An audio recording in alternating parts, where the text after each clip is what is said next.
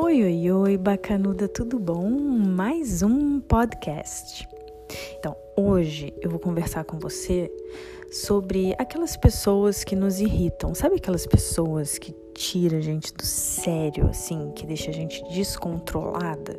Aquelas pessoas que tentam sabotar a nossa vida fitness, o nosso lifestyle, sabe? Então, essas pessoas que não nos apoiam e que, pelo contrário, tentam de todo jeito sabotar, essas pessoas a gente não tem como, veja bem, não tem como mudar o sentimento delas. Elas vão continuar fazendo isso. Agora, a gente tem como mudar as nossas emoções. A maioria dos nossos circuitos emocionais, eles vão sendo construídos ao longo da nossa história. Preste atenção, a maioria dos nossos circuitos emocionais, eles vão sendo construídos ao longo da nossa história, com tudo que a gente passa e o que a gente vive, a gente constrói ali no cérebro uma emoção para aquilo, tá? Então, em grande parte é a gente então que constrói as emoções, certo? Isso é muito legal porque da mesma forma que a gente constrói, a gente pode desconstruir. A gente tem a possibilidade de ensinar o cérebro a agir de uma forma diferente tá? Então a gente pode? Mudar comportamentos relacionados, por exemplo, os nossos comportamentos, né? Relacionados a essas pessoas que nos sabotam, que nos atrapalham. A gente pode mudar os nossos comportamentos. A gente não vai conseguir mudar o comportamento do outro, porque a emoção do outro é baseada na história de vida dele. Então, assim, ó, na nossa vida pessoal, nós mulheres, né? Já existem muitas coisas que naturalmente atrapalham. É período menstrual, hormônio. Quem tem filho sabe que não é fácil, não é fácil. E a gente ainda tem que ligar, lidar com as nossas emoções e com as emoções dos outros. É complicado. As palavras emoção e sentimento, elas não são sinônimos, tá? Cientificamente, elas são totalmente diferentes, assim. Emoção vem primeiro. É aquele estado físico. O é é o que vem primeiro.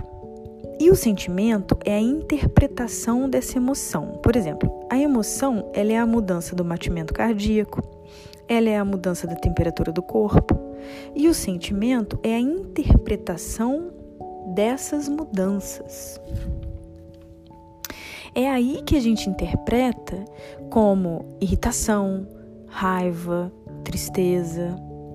O interessante é que nós temos a maleabilidade em escolher como iremos interpretar cada emoção sentida. Isso é muito legal. Olha só, poucos sentimentos são intrínsecos, tá? Intrínsecos quer dizer naturais, assim, vem naturalmente, como por exemplo, é, se sentir confortável ou desconfortável. Isso é um sentimento e ele é natural. Mas é aí que tá. Devemos continuar interpretando o que, no o que nos faz bem e o que não nos faz bem. A gente precisa aprender a reinterpretar aquilo que não nos faz bem.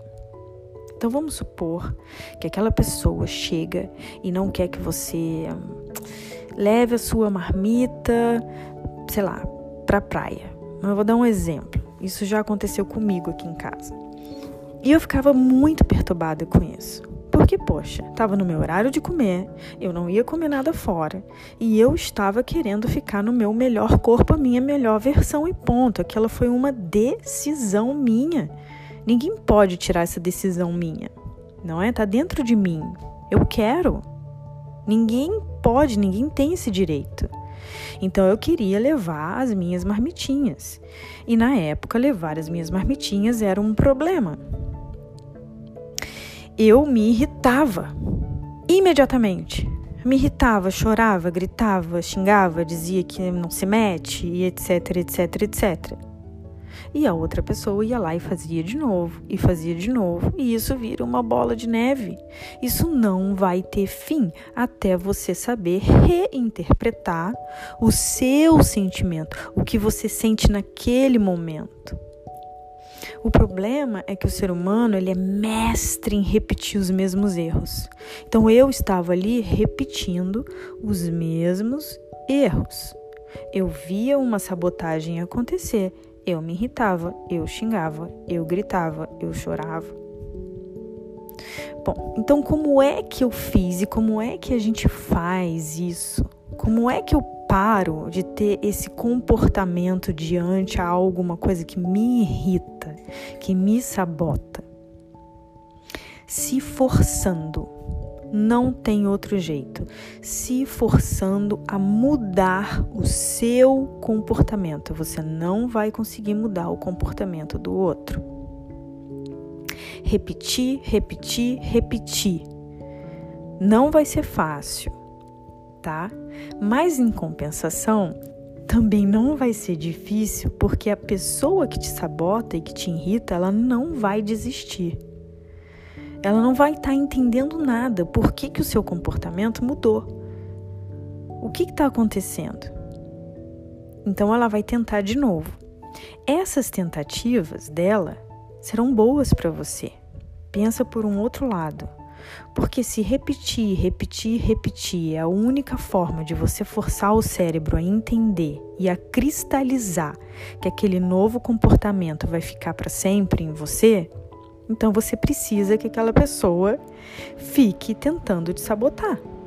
E tudo bem, porque você na verdade está usando isso para um exercício, usando isso para o seu cérebro, para mudar um comportamento. Foi assim que eu comecei a ver as coisas. Quando a pessoa vinha me sabotar, no mesmo momento eu pensava: ótimo, ótimo, vou repetir, vou repetir o meu autocontrole. Eu vou ter autocontrole e eu vou fazer o que eu tiver que fazer. Só que sem chorar, sem gritar, sem brigar.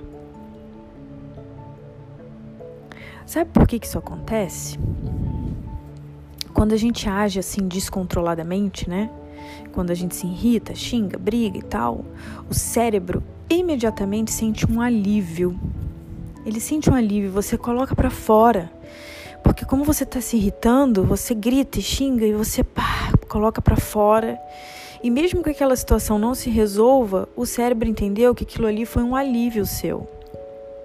Só que aí é que está o problema, porque quando essa situação se repetir de novo com a mesma pessoa, o que, que você acha que o cérebro vai fazer?